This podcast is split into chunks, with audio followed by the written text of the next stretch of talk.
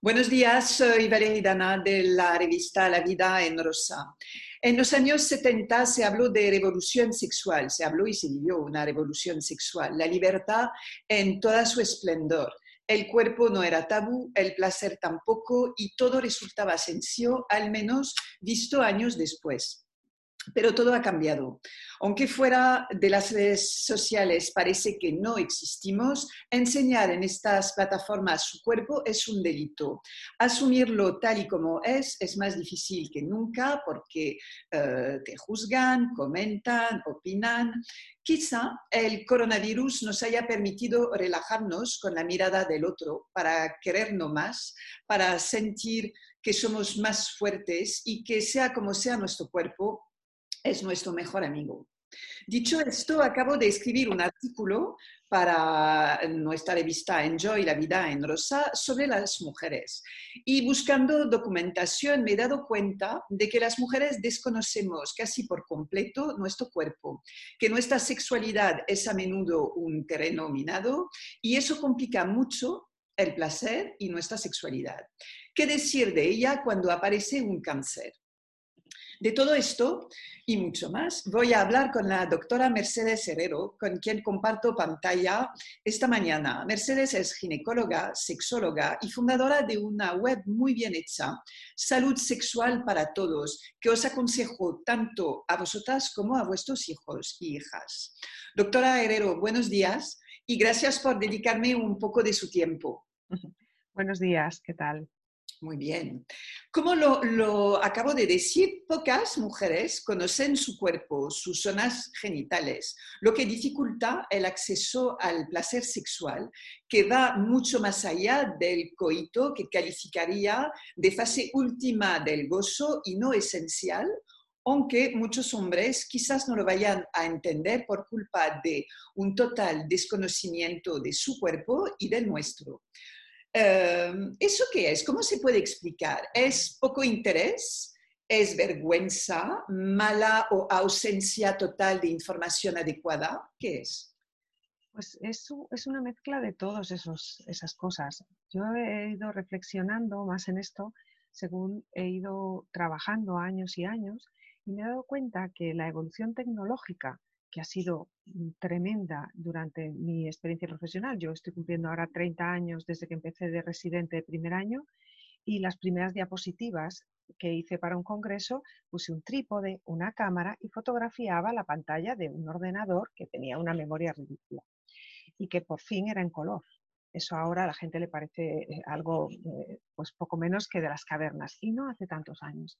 Sin embargo, esa evolución tecnológica que hemos tenido para cualquier orden de la vida no se ha producido a nivel del conocimiento de la sexualidad. Y así yo me encuentro que mujeres con una preparación técnica tremenda, ingenieras, abogadas, eh, desconocen cosas básicas y todo eso tiene que ver con el, con el tema de que no se ha formado y no nos hemos formado en ese tema. Y, tenemos mucho terreno que hacer y tenemos que hacer mucho todos, porque todos sumamos. Pero la educación sexual no está impartida en, los colegios, es algo que, no interesa. Es algo que está fuera del currículum, eh, digamos, académico. Entonces, hay algunos contenidos, pero que depende un poco del espíritu de cada instituto, de cada colegio, que incorporan más o menos estos contenidos. Y casi siempre se incorporan desde una perspectiva biológica, la reproducción, pero nunca desde la sexualidad, de la consecución del placer, y, pero de una manera sana, no como parte de, con estigma. Y claro, al lado de esto y en paralelo tenemos quién ha aportado muchísimo. ¿Quién llega de forma rápida a los jóvenes? La pornografía. Ya, que ofrece vamos a hablar de, ello, sí. Ofrece una visión mm, irreal, pero que muchas veces eh, los chavales y las chavalas es la única información que obtienen. Y eso genera una distorsión enorme entre la ficción y la realidad. Ya, y entonces eh, es obvio que en este caso, puesto que desconocemos nuestro cuerpo, va a ser muy complicado hablar con nuestros hijos de manera natural de sexo, porque no nos llega. Y, el, problema es que los jóvenes eh, eh, piensan, tienen de la sexualidad esta imagen, como decía, de la pornografía, que es todo menos eh, verosímil, es decir, que en la vida real no pasa esto, se puede reparar el daño ocasionado por tales imágenes que dejan totalmente aparte lo que, es, lo que son los sentimientos eh, y sobre todo dejan entender que la violencia eh, rosa la, que la sexualidad, perdón, rosa casi la violencia. Entonces, ¿cómo, cómo podemos eh, volver a, a, reconducir? Ya. Yo creo que, que, la única herramienta es la educación. En, en, este aspecto y en todos. ¿Por qué? Pues porque ahora vivimos en la época de la infoxicación. Muchas informaciones desde múltiples fuentes pero que muchas tienen un bueno, nulo valor mm, real, pero tienen un interés economicista o de otro tipo que usan herramientas para colocarlo ahí como en primera línea, en buscadores, en anuncios, en globos de estos que se te abren. Entonces, la única forma es eh, educar a las personas en un espíritu crítico. ¿Quién me dice esto? ¿Me lo puedo creer? y tener unos referentes. Y ahí los padres y las escuelas tienen un papel fundamental, porque esto no es un tema, es un tema de salud, pero es un tema de profesionales sanitarios, es un tema social, porque la salud es un bienestar social. Y ahora el coronavirus nos ha puesto totalmente eso delante. No es ir al médico, es estar bien. Y es que no poder salir a la calle porque te enfermas, eso es una pérdida de salud social, que es tan importante. Solo con educación, no hay otra herramienta. El hecho de que España sea un país católico con muchas escuelas religiosas, eso impide em, que la información, que una cierta información sexual llegue a jóvenes. Pues en cierta medida sí, porque mm, cada uno somos fruto de nuestra educación y el pozo de la educación más tradicional, más católica, está ahí. Pero es curioso porque mm, es también un tema cultural. Es decir, hablar de sexualidad a nosotros en salud sexual para todos se nos han cerrado muchas puertas porque directamente nos decían, es que claro, esto de que ponga sexual en el título, si hablarais del corazón, ya mira, pero es que yo del corazón no sé. y a lo mejor no todo el mundo enferma del corazón o no todo el mundo enferma de cáncer, pero esto es un tema que es inherente al ser humano y que vivir la sexualidad desde la salud es fundamental para la felicidad o para la infelicidad. ¿Por qué? Pues porque eso que hablamos de la relación con la violencia no es casual, es fundamental, porque generas relaciones desde muy jóvenes desiguales, basadas en el sometimiento y donde eh, eso en el fondo es un germen muy potente para desarrollar violencia en un futuro y lo que es peor, para verla como algo normalizado, que es lo realmente grave. Eh, bueno, si no conocemos nuestro cuerpo, la masturbación en, mujeres es algo del que se habla mm, poco, poquísimo, cuando en el hombre es como algo normal. Natural. Es, eh, desde la adolescencia ya se, están felices porque se pueden masturbar y nosotras pues como sí que no. Eh, ¿Por qué nos avergonzamos tanto? Pero hasta en las revistas femeninas, y afortunadamente eso está cambiando poco a poco, ¿por qué nos avergonzamos tanto de algo tan natural? Pues porque tenemos, venimos de la cultura en la que nos hemos criado. Cambiar esas ideas no, no va a ser fácil, no puede ser rápido, porque somos fruto de nuestra formación. Pero tenemos que hacer por ello. No podemos decir, ah, esto es muy difícil, entonces no lo hago. De hecho, yo lo decía con mis colegas del máster de sexología. Yo creo que el Satisfyer ha sido una revolución bueno, eh, todo el mundo no conoce este instrumento y son los jóvenes que lo, que, que, lo han comprado de forma alucinante. Masiva. Eh, eh, sí, es, ¿cómo lo, lo puedes un, un estimulador eh, eléctrico, vamos a decir así, de la zona genital externa de las mujeres, sobre todo del clítoris. Pero para mí el valor mayor que tiene es que se ha empezado a hablar, gracias a ese chisme, de algo que estaba totalmente oculto y de lo que nadie hablaba. Como muy bien dice, pues siempre ha habido bromas, chistes respecto a la masturbación masculina. Es algo normal. Hay incluso palabras ¿no? que, recogen en el argot que si alguien es un pajillero es algo eh, normalizado. Sin embargo, la parte femenina estaba, como digo yo, en la cara oculta de la luna.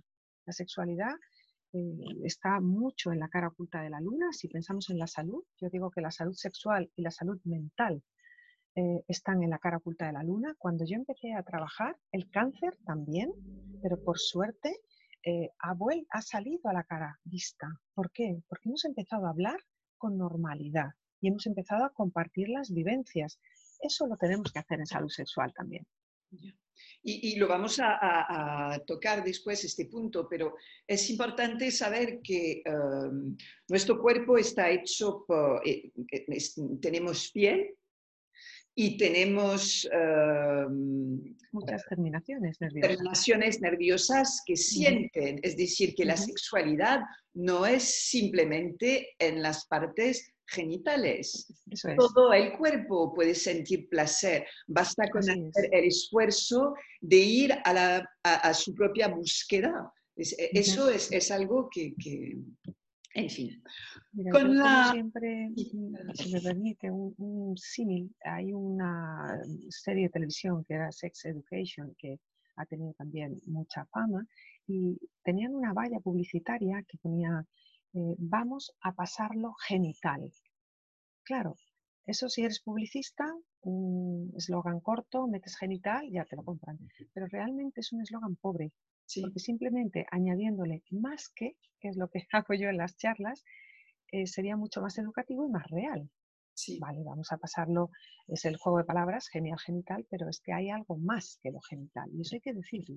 Ya, ya, y, este problema existe a nivel mundial, ¿no? No es algo puramente español, ojo. Con la desescalada nos damos cuenta de que nos cuesta mucho seguir reglas distancia de dos metros, mascarillas, basta con salir por la mañana o por la tarde según los gustos para ver que, que no. Al igual que nos supone un esfuerzo protegernos sexualmente en general. ¿Cuántas? A mí me gustaría saber cuántas de nosotras hemos escuchado esta frase tan estúpida. Te conozco, con lo cual no hace falta poner un condón. Pero estúpida porque me puedes conocer pero ni sabes con quién me ha acostado a lo largo de mi vida, ni sabes si, tiene, si tengo otros amantes y yo no te conozco y tampoco sé lo que has hecho con tu, con tu vida sexual. Entonces, eh, sabemos que el, el, virus del papiloma humano, por ejemplo, se propaga con una facilidad impresionante y otras enfermedades también que están volviendo a ser de actualidad. Hay una solución para corregir este comportamiento de que si nos conocemos, si nos gustamos, pues, ¿qué más da? Es que somos Superman y Superwoman, no nos va a pasar nada. Pues sí, hay que ver, el COVID nos puede tocar a todos, cualquier enfermedad sexual también. Explicarlo no basta. Y eso me parece que no basta tampoco en gente más mayor como yo, de, mi edad. Eh, no entienden que hay que protegerse ¿Qué, se puede hacer cuando somos mujeres? Pues eh, hay una, yo siempre pongo el símil que el sexo seguro a nivel físico son las tres Cs, que digo yo, y, y, uso un símil de la Dirección General de Tráfico, porque como de esto nadie publicita, pues yo engancho la idea a algo que se publicita mucho. Y digo que si en el coche hay que llevar cinturón y en la moto casco, las relaciones son con condón. Y las que tenemos más edad, yo la primera, me acuerdo que íbamos por Madrid en la moto sin casco. ¿Y qué necesitamos? Pues campañas de concienciación, información para darnos cuenta que el casco era vital. El primer coche que tuvo mi padre que yo recuerdo no tenía cinturones de seguridad. Ahí es donde tenemos que volver a, generar conocimiento y compromiso y meter el condón en algo eh, que sea lúdico, usarlo como una herramienta más de juego entre cómo ponerlo, cómo no ponerlo. El otro día se lo decía yo a una paciente joven y me decía, no, es que yo con condón no podemos y tal, porque es que mm, tener algo mm, que te interrumpa. Y le pregunté yo por juguetes sexuales y cosas, y bueno, poco menos que cuando tenían relaciones aquello era un bazar chino. Digo, a ver, dime que después de todo esto chisme, no vamos a usar condón. Y hay que formar mucho a los varones, porque los varones, al no quedarse embarazados, tienen una falsa sensación de seguridad respecto de las infecciones. A mí no me va a pasar. Y precisamente ellos pues, están tan expuestos como nosotras y, y no solo eso, sino por ejemplo en las edades jóvenes como las mujeres llevan unos años que están siendo vacunadas frente al virus del papiloma y los varones en España no, ahora mismo los veinteañeros españoles, ellos están más expuestos a infecciones que ellas. Y la idea, cuando haces esta pregunta en abierto a grupos de jóvenes, siempre es lo contrario, que las mujeres tienen más riesgo que los hombres, cuando al menos tienen el, el mismo. Y, y, ojo al sexo oral. Exacto. Porque parece que para tener una relación sexual tenemos que poner un condón para evitar tener un bebé, pero a través del sexo oral también. También, claro. E, es, es básico tener sexo oral con un condón, que no sea quizás la, la, la, parte más placentera del acto, pero es una realidad. Porque las enfermedades llegan también por la, por la boca. Por supuesto. Y eh, además, eh, los, una de las cosas que hemos hecho nosotros es que, por ejemplo, nuestros colegas de otorrino, menos acostumbrados al manejo de esta información con los pacientes, pues están encontrando muchas lesiones de infecciones de transmisión sexual a nivel de cavidad oral, también de papiloma humano, y tienen, mucha, tienen dificultades en cómo lo afrontan con sus pacientes, porque no tienen costumbre. Es decir, ese pudor, ese estigma, a veces también lo tenemos los sanitarios y hay que vencerlo. Ya. Hablando del virus del papiloma, me gustaría que nos explicase cómo evitarlo, si se puede evitar, porque por lo que he visto no se puede, no se puede evitar. Uh, existen dos vacunas, si no me equivoco. Bueno, ahora hay tres. Tres, pero cada una protege para unos cuantos tipos de virus, porque el virus del papiloma está formado por más de 200 uh, sí, virus. virus. Entonces, eh, hay diferentes eh, tipos de, riesgos. Cuando estamos en alto riesgo, eso años después puede eh, desembocar, en, un, en un cáncer. Una vez infectados, no hay forma de parar la infección de otra manera que evitando relaciones sexuales y esperando a que desaparezca. Entonces, para empezar, ¿Cuáles son los síntomas que podrían alertar a mujeres y hombres jóvenes y no tan jóvenes? Porque hay hombres que saben que tienen eh, síntomas y que por vergüenza ni van al médico ni se lo dicen a la mujer con quien están y vamos, infecciones y, es un sinfín de problemas. Mm. Es que eh, el virus del papiloma es muy diferente a, otros virus. Primero es una familia, son los virus del papiloma. Luego, contraer la infección no significa generar enfermedad. Eso significa que hay muchísima gente infectada que tiene el virus y que no tiene síntomas. Y además, eh, el no generar enfermedad está muy bien para uno mismo, pero durante el tiempo en que tu sistema inmune tiende a eliminar el virus, si lo consigue, sí que infectas a otros. Entonces, los síntomas, una vez que ya sería la etapa en la que hay enfermedad, pues son muy variables, porque van en mujeres desde que se puedan generar verrugas genitales, a eh, papilomas en la boca, a lesiones precancerosas del cuello del útero que también son asintomáticas. Entonces hablamos de una infección que la puedes tener años distribuyéndola a los demás sin tú saberlo. Es por eso que es tan importante la protección universal. La mejor protección es la vacuna. ¿Por qué? Pues porque la vacuna lo que hace es evitar que si coges el virus, el virus entre en tus células y te dé enfermedad a ti. con lo cual cortas esa, esa cadena de transmisión y de generar enfermedad. El problema es que son muchos virus y las vacunas no cubren todos los virus, pero es verdad que la vacuna que menos cubre, que es la que cubre dos virus, cubre el 70% de los cánceres producidos por el VPH. La vacuna que más cubre, que cubre nueve virus, cubre casi más del 90% de los cánceres y prácticamente todas las verrugas genitales. Luego, las vacunas sí son muy efectivas. El problema es que hay un porcentaje muy pequeño de la población vacunada, porque la vacunación obligatoria empezó con, para las chicas que ahora tienen 28 años. Los chicos en España, excepto madres voluntariosas y yo que vacuno a mi hijo, hay muy pocos chicos vacunados. Y las mujeres adultas que también están demostrando beneficios si se vacunan, aunque hayan tenido relaciones, también la tasa de vacunación en España es muy poca. Entonces tenemos que luchar porque realmente la vacuna es una herramienta muy eficaz. Venimos de unos años en que las vacunas eran muy denostadas, eh, había antivacunas, pues es muy fácil. ¿Queremos saber lo que es el mundo sin vacunas? Es esto, lo que estamos viviendo ahora. Esto es el mundo sin vacunas. Entonces, eh, aunque no protejan de todos los serotipos, sigue siendo una herramienta fundamental porque el problema que tenemos es que el preservativo, que sí que protege muchísimo de otros virus, como puede ser el SIDA, del papiloma, al ser un virus de mucosas, no protege del todo. Luego, lo óptimo, vacuna y además preservativo. Pero la vacuna eh, no es obligatoria. ¿Lo es? Eh, en el calendario vacunal español de las mujeres está financiada. No es obligatoria porque ninguna vacuna en España es obligatoria. Tienes que querer ponértela. De hecho, tristemente, las tasas de vacunación en calendario vacunal de comunidades autónomas como Andalucía son inferiores al 50%. Menos de la mitad de las niñas andaluzas se vacunan aunque la tengan financiada.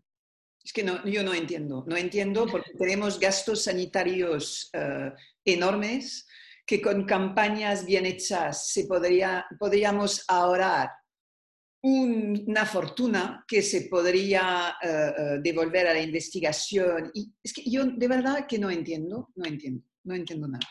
Pero con, con esto volvemos a lo, de, a lo de antes. No hay sensación de que haya infección por VPH en la población. Ahora sí tenemos sensación de que hay infección por coronavirus porque nos lo están diciendo. Y aún así, ¿qué hace la gente?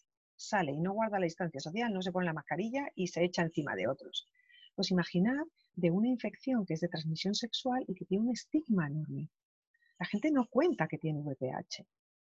Eh, muy pocas mujeres conocidas lo han contado públicamente. Varones lo contó Michael Douglas cuando tuvo su cáncer de garganta por VPH, pero muy pocos también. Entonces, siendo una infección frecuentísima, la gente piensa que no le pasa a nadie, porque aunque su amiga o su amigo lo tenga, no lo dice. Sí, sí, yo lo tuve y, me llamaron de urgencias. Es cuando a los dos años de estar aquí, de vivir aquí, fui a un ginecólogo en España que me dijo todo perfecto y cómo hacía eh, mis pruebas aquí y, y, cómo seguía. En esta época había vivido en París, con lo cual iba a menudo ahí y seguía viendo a mi ginecólogo me hizo las mismas pruebas, me llamó y me dijo, tú te vienes inmediatamente, eh, empieza, eh, estás en el, en el estadio 4 eh, y puede, puede ser un cáncer rápidamente, con lo cual ven inmediatamente, es que no hay ninguna, es algo, y desde entonces, que son más de 20 años, cada año voy a hacer un reconocimiento para saber que todo está en orden. Es que yo no entiendo estas... Eh, nos callamos las cosas las más importantes, que están relacionadas con la, con la vida.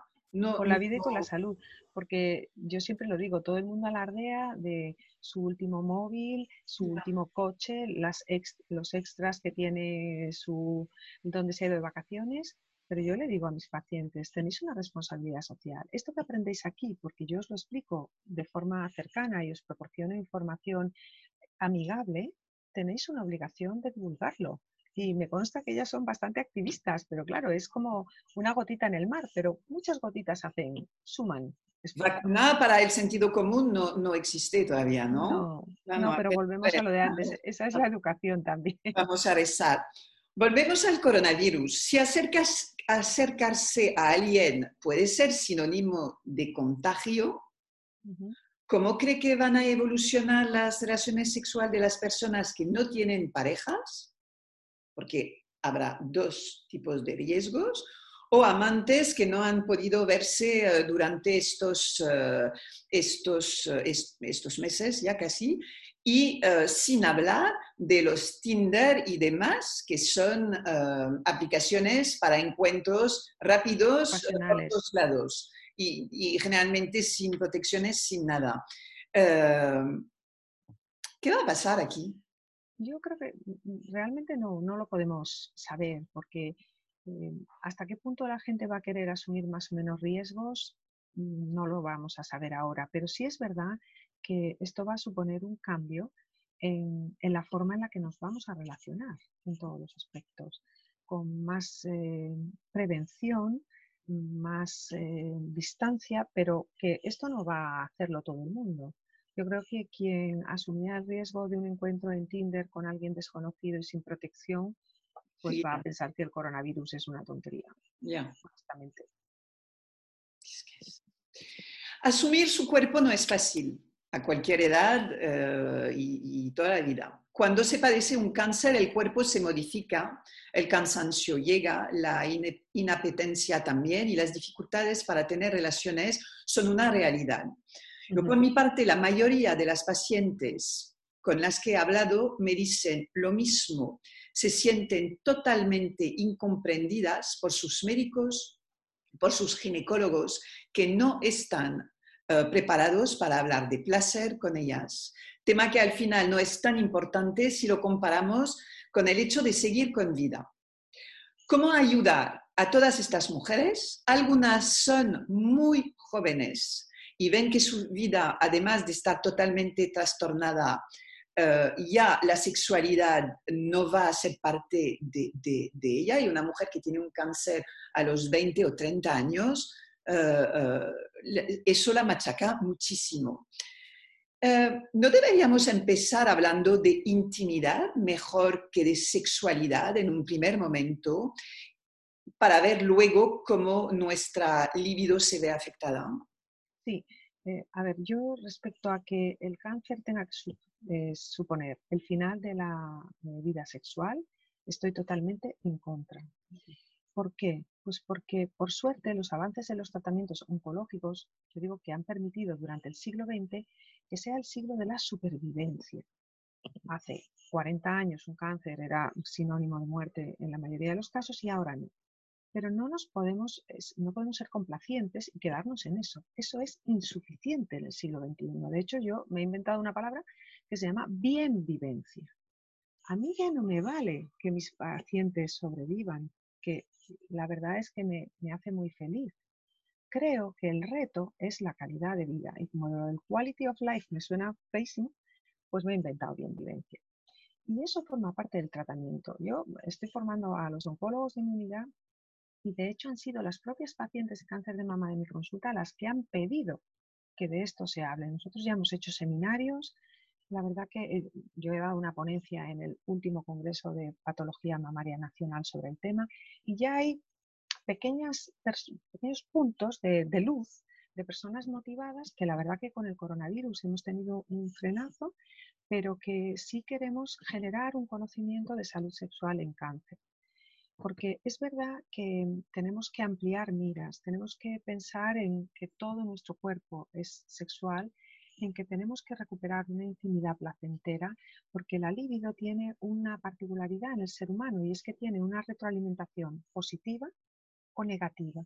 Entonces, cuanto más alejado te vayas quedando de esa situación, menos ganas vas a tener, más dificultades vas a ver. Es como reaprender. Y en ese reaprender vamos, yo, la experiencia de mis pacientes es muy buena, muy buena. ¿Cómo explica eh, que durante el coronavirus parece que han desaparecido todas las eh, necesidades del paciente de cáncer. Hablo de cáncer porque es mi tema, pero de cualquier eh, otra enfermedad. Em, cuando hay millones de personas eh, que tienen, que padecen un cáncer u otro tipo de, de enfermedad, ¿cómo se puede parar el mundo y de repente nos olvidamos de que hay personas que sufren todos los días del año? Bueno, es que esto ha sido un mazazo tan brutal y tan inesperado que nos ha dejado como en shock. Y nunca mejor dicho, ¿no? También los servicios sanitarios han estado en shock. Sí. Pero, por ejemplo, nosotros, en, el equipo en el que yo trabajo, que nos llamamos Gine 4, pero somos algunos más que 4, desde el primer momento decidimos que teníamos que seguir cuidando de nuestros pacientes. Hemos generado un retén de tal forma que hemos separado el equipo para evitar riesgo de contagio internos Em, y hemos estado en presencial todo el tiempo con, seleccionando qué cosas ver en presencial y qué cosas en remoto. Es impresionante las cosas que estamos viendo de pacientes que no eran pacientes nuestras, porque incluso nuestras propias radiólogas en mama me dicen, bueno, y esto no ha surgido en un mes. Digo, no, pero muchas veces la vorágine del día a día no te permitía observarte el cuerpo. Mm. Y te han metido en casa, te han parado y de repente dices, uy, ¿esto que tengo aquí? ¿Qué será? Y estamos encontrando diagnósticos sorprendentes de los que no vemos habitualmente, a lo mejor de mujeres que no se revisaban. Y nosotros hemos estado totalmente en contra también porque hemos podido hacerlo, de eh, eliminar toda la asistencia, porque las cosas siguen pasando. Ya. por suerte yo creo que eso ya está empezando a, a nivel sanitario me refiero a, retomarse en, muchos sitios, aunque hay sitios que a lo mejor no, pero yo creo que sí que se está volviendo a retomar. La comunicación en la pareja es fundamental. ¿Cómo, eh, es que las mujeres tenemos tendencia a imaginar muchas cosas sobre el deseo del hombre y a menudo nos equivocamos por completo, porque nos vemos esto, el otro y tal, y que el hombre ni, ni ni lo ve, ni le interesa, ni nada de esto.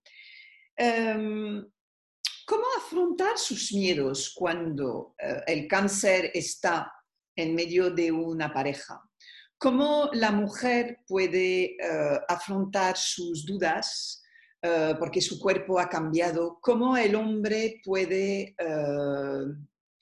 demostrar su cariño y sobre todo quizás con palabras o, con gestos, hacerle entender a la mujer que lo que más le importa es, es un abrazo, no es lo que piensa la mujer, ah, tengo que, eh, eh, que, satisfacer a mi marido. Muchos hombres están satisfechos y felices con, con un simple abrazo. ¿Cómo podemos cambiar estas ideas preconcebidas que tenemos en la mente las mujeres. ¿Por qué somos tan retorcidas? No, pero yo creo que es un poco lo que se nos vende. Los, eh, ¿quién, nos, ¿Quién nos enseña modelos de relación? El cine, la literatura. Entonces muchas veces eh, estamos basándonos en ficción otra vez. Desde luego que, que la comunicación es fundamental y, y el tema de eh, cuando aparece un cáncer es como el coronavirus, ¿no? Es un shock. Pero también los sanitarios tenemos que acercarnos y, dar pie a que ellos nos pregunten, porque es muy raro, por no decir, es casi imposible que una paciente con cáncer venga y motu propio te diga, bueno, y es que yo me encuentro mal a nivel sexual igual que tú preguntas cómo estás de articulaciones o si has vuelto a hacer algo de ejercicio y te duele o no te duele, si tienes esto o lo otro, es nuestra obligación preguntar sobre eso, abrir esa puerta, ese marco de confianza, porque de verdad que es muy agradecido por, para los pacientes, pero también es muy satisfactorio para nosotros como sanitarios, porque entendemos que estamos brindando un tratamiento de verdad más completo como debería ser, buscando la bienvivencia. Ya, usted porque está más que preparada y porque es su especialidad, pero hay otros especialistas que no saben. Y como no saben, no pueden contestar. Y, eh, eh, y, el malestar al final del paciente o de la pareja, eh, cuando va a haber un, un especialista para intentar buscar ayuda, se ve enfrentada a una alguien que no sabe, a una pared, qué puede hacer. Y a veces hasta los psicólogos no saben. Entonces, ¿dónde encontrar a personas preparadas? Yo siempre digo a las personas que nos preguntan, deberíais ir a, sex shop, porque las personas que trabajan en los sex shop eh, hablan de sexualidad, de placer, de caricias, todo el día y son muchísimo más sueltas. Sí, sí, sí, es verdad. Hombre, yo eh, creo que yo creo mucho en la sinergia entre el conocimiento de los sanitarios y los medios de comunicación. Creo que hay determinados temas que quizá no se abordan de forma directa en lo que son las consultas eh, asistenciales, vamos a decir, consultas médicas, pero que sí que se puede generar mucha información accesible a través de otros medios. Ese era nuestro objetivo en 2020 para salud sexual para todos. Empezamos el día 14 de, de febrero, que hicimos un taller en Madrid y luego el viernes siguiente en Valencia, que nos proporcionó el espacio una sex shop, Amantis, tanto aquí como en Valencia, y que lo organizó FF Paciente, y lo hicimos de cronicidad y, sexualidad y salud sexual pues con personas que habían tenido distintos tipos de intervenciones, enfermedades crónicas, no solo con cáncer. Y fue tremendamente satisfactorio, yo creo, para todos. Y es un camino que queremos abrir para que el espacio dentro de salud sexual para todos no sea solo para jóvenes, sino que las eh, personas con cáncer, ya hay otra fundación que tiene, por ejemplo, un libro muy bueno, que es la Fundación Más que Ideas, que se llama En el amor y en el cáncer, el libro que es delicioso, lo escribió Fátima Castaño, que es una psicóloga maravillosa que colabora con nosotros. Y, y entonces vamos abriendo pequeñas ventanitas de luz pero mm, tenemos que demostrar que se puede.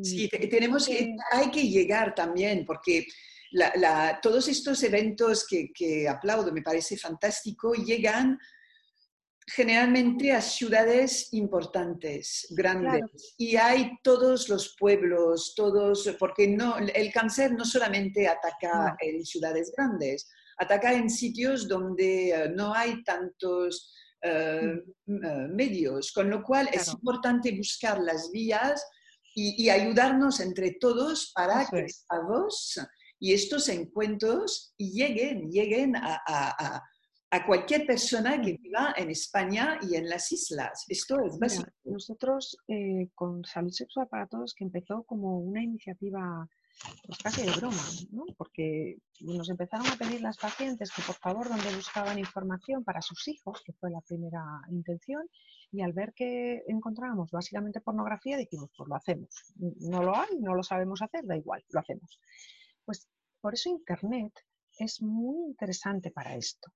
Yo creo que eh, la vía eh, es, es, hacerlo, vamos, nosotros ya te digo que lo queremos hacer en salud sexual para todos, porque es una página abierta, respetuosa, donde todo el mundo tiene eh, su, su, oportunidad.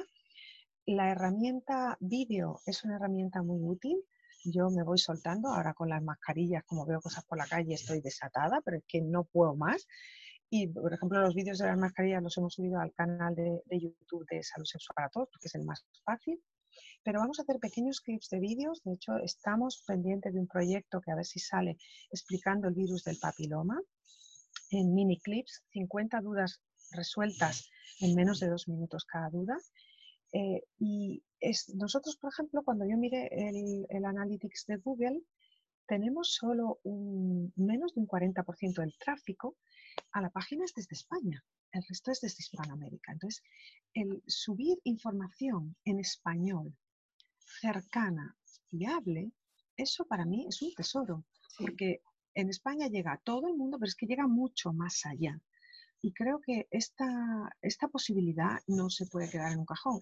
Si bien ahora está parada por, porque estamos a tope a nivel clínico y esto es algo que hacemos en los ratos libres que han desaparecido desde el coronavirus, pero que lo vamos a hacer. Y lo vamos a hacer, además queremos que sea lo más colaborativo posible, abrimos la puerta a todas aquellas personas que digan, mira, es que yo quiero grabarme un clip de vídeo y quiero daros una idea, me grabo un clip de vídeo con una duda, pues subimos el clip de vídeo de la duda y la respuesta, lo que sea, estamos abiertos a que... Pero lo, lo, lo, confirmo, nosotros tenemos muchísimas seguidores que no viven en España, que viven fuera y que nos piden consejos diciendo en nuestro país no encontramos tanta información, con lo cual sí, sí, es, básico. Para acabar, una, una, última pregunta. ¿Cómo evitar el dolor durante las relaciones sexuales, eh, sea en caso de menopausia inducida o no? Porque la sequedad vaginal es algo que existe y el dolor es como un freno, además de todo, lo de, de, todo el resto, a una vida sexual plena y, eh, placentera. Pues ahí sí que hay un componente que puede ser físico y que es como el, la verdad no contada.